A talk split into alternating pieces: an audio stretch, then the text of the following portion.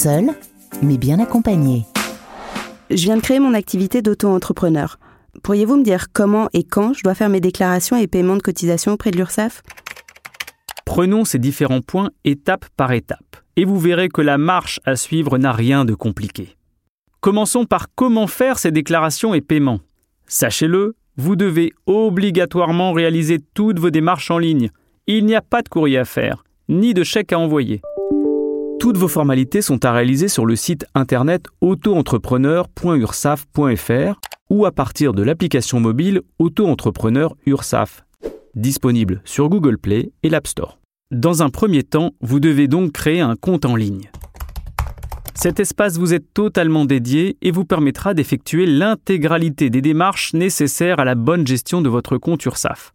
Je pense par exemple à vos déclarations ainsi qu'à vos paiements que vous pourrez réaliser directement sur le site soit par télépaiement, ce que nous vous recommandons, soit par carte bancaire.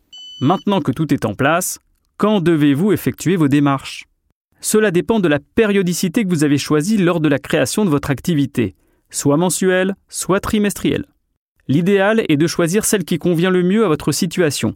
Prenons un cas particulier. Si vous bénéficiez d'une allocation chômage, nous vous conseillons d'opter pour la périodicité mensuelle pour être en mesure de transmettre à Pôle Emploi vos justificatifs de déclaration chaque mois et ne pas être pénalisé pour le versement de vos aides. Mais à quelle date? Vos déclarations de chiffre d'affaires seront accessibles entre le premier et le dernier jour du mois qui suit la période déclarée.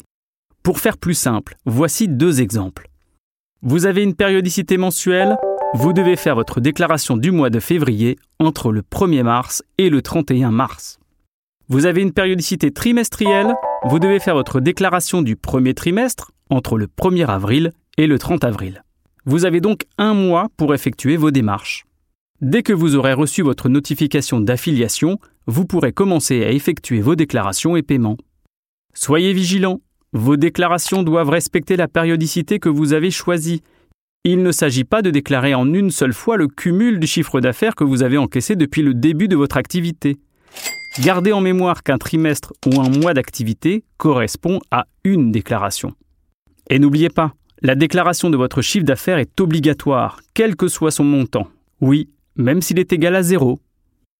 Vous craignez de rater une échéance? En quelques clics, vous avez accès dans votre compte en ligne sur autoentrepreneur.ursaf.fr ou sur l'application mobile Auto-entrepreneur URSAF à un calendrier personnalisé indiquant toutes vos dates d'échéance.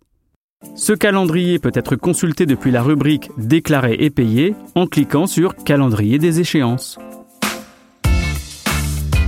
Vous avez d'autres questions? Nous avons les réponses. Retrouvez sur toutes les plateformes, seul mais bien accompagné, un podcast de l'URSSAF Île-de-France.